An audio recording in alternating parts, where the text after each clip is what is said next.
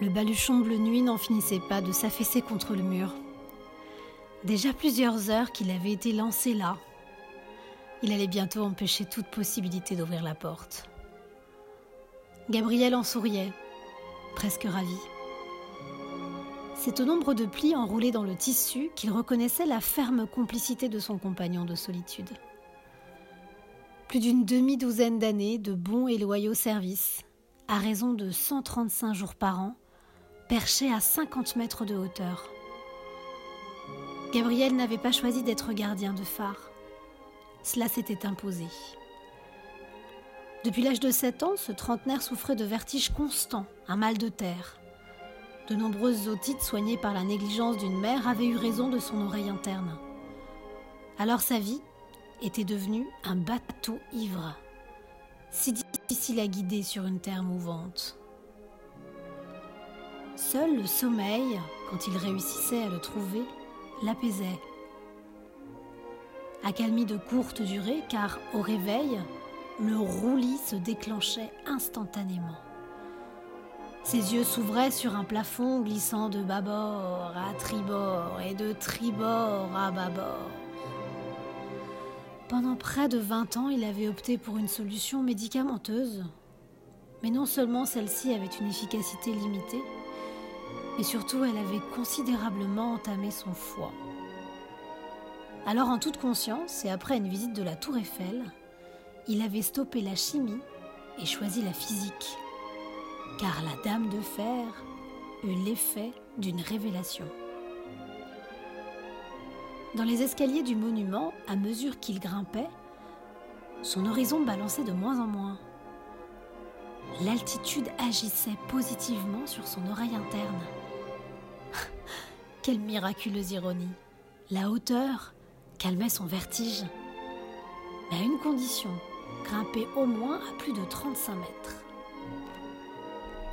Il lui avait fallu trouver une activité compatible avec ce permis de stabilité. Et bien voilà, gardien de phare et du phare de Chassiron sur l'île d'Oléron.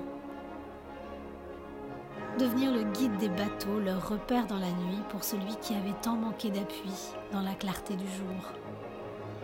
Tous les deux mois, il grimpait seul pour 45 jours dans cette colonne de pierre froide, étroite et sombre qui pour lui devenait rassurante, accueillante et ouvrait son horizon. C'est en franchissant la 180e marche qu'il se sentait renaître. Une fois là-haut, tout devenait léger, tendre, clair, enivrant. La douceur de la brise maritime enchantait ses narines. Il fermait ses paupières et sentait ses pieds bien plantés dans le ciel ferme. Gabriel levait ses bras avec justesse et stabilité. Il cherchait à les faire tutoyer les goélands dont il captait l'oblique du piquet avec une précision incroyable. Le meilleur moment La ligne d'horizon droite, majestueuse, impériale, que dessinait le coucher du soleil en bordant la mer. Autre instant féerique que l'ange Gabriel dans les hauteurs de son phare ne ratait jamais, le lever du jour. Non seulement parce que le gardien éteignait la lumière de la nuit, mais surtout parce qu'il pouvait à nouveau apprécier la droiture du loin les 45 jours passaient vite. Il allait falloir redescendre, ce qu'il redoutait à chaque fois. Gabriel saisit son fidèle baluchon, ferma la porte du phare dans un soupir et amorça sa descente. Il démarra doucement pour profiter encore un peu de sa précaire stabilité les marches défilaient sous ses pieds assurés, sa main gauche tenait délicatement la corde de fermeture du sac. Puis l'appréhension l'accaparait. Sournoise, mais domestiquée. Son pied droit allait bientôt rencontrer la 47e marche, frontière immuable qui le ramènerait dans ce monde déséquilibré et sans repère. Il sentait la prison de ses perceptions l'enfermait à mesure de la descente. Sa main se resserra autour de la corde du sac. 80e marche. Il en restait encore 144.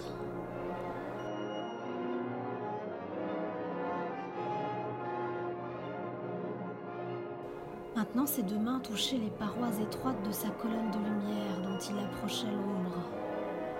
Il tanguait, voguait de Caribe dans plus de boussole.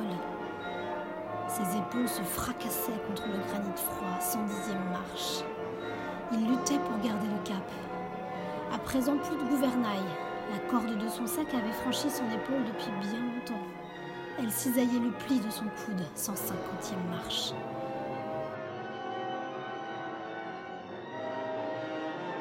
Il plaqua son dos contre le mur pour tâcher de ne plus sentir sa tête brinque-ballée. Maintenant presque en aveugle, les omoplates épousant le mur, les bras tendus et fondus dans la pierre, les mains collées à la rampe, il descendait. De centième marche, il ne lui en restait plus que 27. 27 interminables marches encore à franchir. Et voilà que sa main saisit la poignée de porte de sortie du paradis d'altitude. Il entendait des voix familières, les mêmes qu'il avait encouragées dans son odyssée infernale. À l'arrivée, ses amis l'attendaient.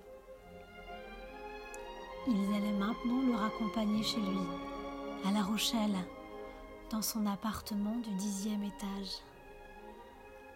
Il y retrouverait la mer, au loin, et sa ligne de flottaison, surtout.